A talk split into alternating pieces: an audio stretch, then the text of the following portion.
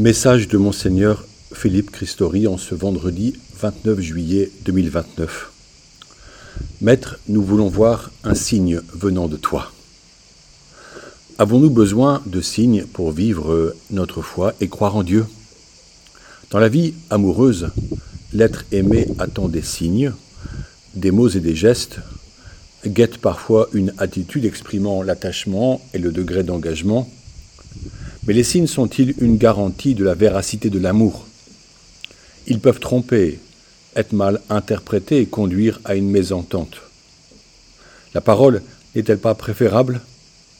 Elle peut réconcilier ceux qui se seraient blessés et rejoint et unit les cœurs de ceux qui sont en vérité. Les Juifs qui côtoient Jésus constatent les miracles qu'il opère, ils entendent ses paroles et voient comment il comprend les peines des gens. Mais les scribes et les pharisiens veulent une sorte de garantie, ils veulent des signes probants qu'il est celui attendu par tout le peuple, c'est-à-dire le Messie annoncé par les prophètes. Je cite Matthieu, Maître, nous voulons voir un signe venant de toi.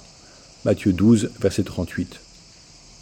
Lisons dans l'Évangile l'étrange réponse que Jésus leur donne lorsqu'il parle du signe de Jonas. Je cite, Cette génération mauvaise et adultère réclame un signe, mais en fait de signe, il ne lui sera donné que le signe du prophète Jonas. En effet, comme Jonas est resté dans le ventre du monstre marin trois jours et trois nuits, le Fils de l'homme restera de même au cœur de la terre trois jours et trois nuits. Matthieu 12 au verset 39 à 41. Mais qui était Jonas? Nous trouvons son histoire dans un livre bref de l'Ancien Testament qui porte son nom. Jonas est un petit prophète interpellé par Dieu qui l'envoie prêcher la conversion aux habitants de Ninive, qui sont tous des païens vivant une vie dissolue. Jonas, prétextant que ces gens-là ne méritent pas la mensuétude divine, fuit à l'opposé et embarque sur un navire. Mais une tempête s'abat sur son frêle esquif qui sombre. Les marins se demandent entre eux qui a insulté son Dieu, et Jonas avoue avoir désobéi au Dieu de ses pères, et demande qu'on le jette par-dessus bord afin que la tempête s'apaise. Et c'est bien ce qui se passe. Mais au lieu de se noyer et de périr, Jonas est avalé par un monstre marin, appelé souvent baleine, et cet animal le rejette vivant sur une plage trois jours après. Jonas se décide alors à aller prêcher la conversion à Ninive, où tous l'écoutent, y compris le roi, qui décrète un jeûne de trois jours. Dieu épargne la ville de la destruction prévue. Le récit abonde de détails savoureux. Je vous suggère de lire ou relire quelques chapitres pendant l'été et d'en comprendre le sens métaphorique. Il faut obéir à Dieu, même lorsque la mission demandée nous déplaît, car les pensées de Dieu ne sont pas nos pensées, dit par Isaïe 55 au verset 8. Nous voyons donc que le signe de Jonas, ce sont ces trois jours dans le monstre, qui sont compris par les premiers chrétiens comme une préfiguration de la passion de Jésus qui passe trois jours dans le tombeau. Pour mémoire, à son époque, toute fraction de journée est comptée comme un jour. Jésus fut mis au tombeau le vendredi soir, soit un premier jour. Il resta mort le septième jour de la semaine, pour nous c'est le samedi, et ressuscite le premier jour de la semaine, qui deviendra ensuite le jour du Seigneur, et premier jour de la recréation de l'humanité sauvée par son sacrifice. Pouvons-nous saisir que le signe que nous aimerions voir plus explicitement pour ancrer fermement notre foi est la passion de Jésus-Christ, sa mort et sa résurrection Ce fait historique et fondamental est-il pour l'homme du XXIe siècle un signe fort et explicite de la présence et de la victoire de celui qui est la vie victorieuse de la mort? Souvent, dans le passé, les catholiques allaient prier chaque vendredi le chemin de croix.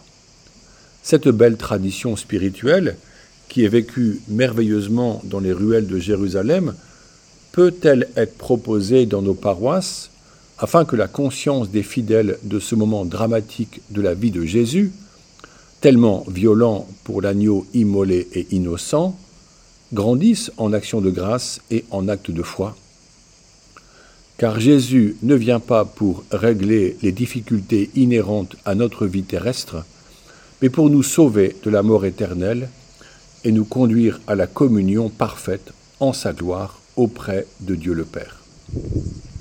Pour aller plus loin et voir tout de même quels sont les signes qui nous encouragent, essayons d'en nommer quelques-uns.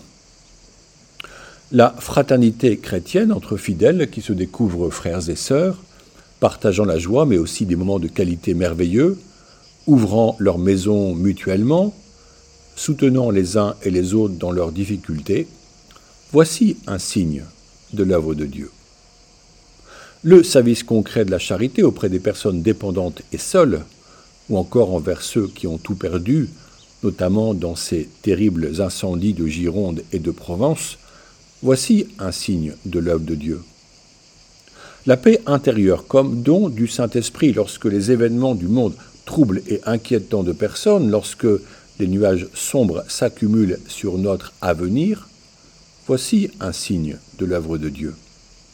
L'émotion et les intuitions que nous percevons en nous, nous invitant à donner du temps à une personne éloignée depuis longtemps ou à un membre de notre famille, ce qui apporte une belle joie partagée, voici un signe de l'œuvre de Dieu.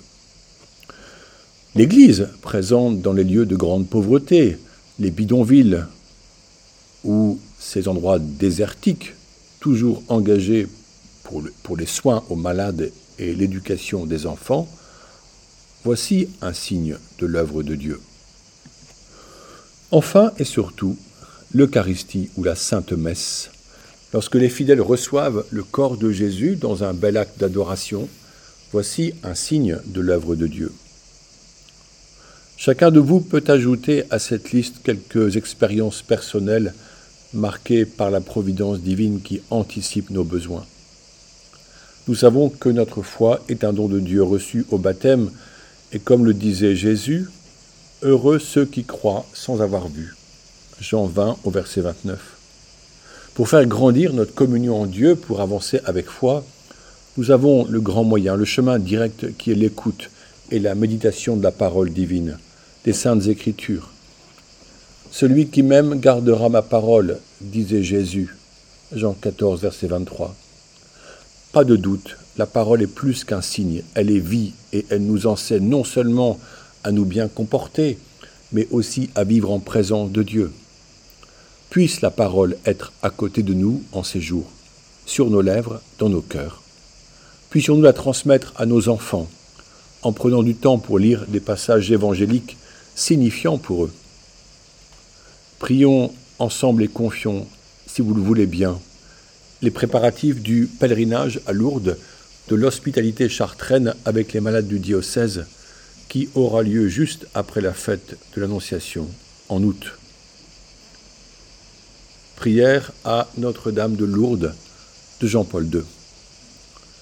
Je te salue Marie, femme de foi, première entre les disciples, Vierge, Mère de l'Église, aide-nous à rendre toujours compte de l'espérance qui est en nous, ayant confiance en la bonté de l'homme et en l'amour du Père.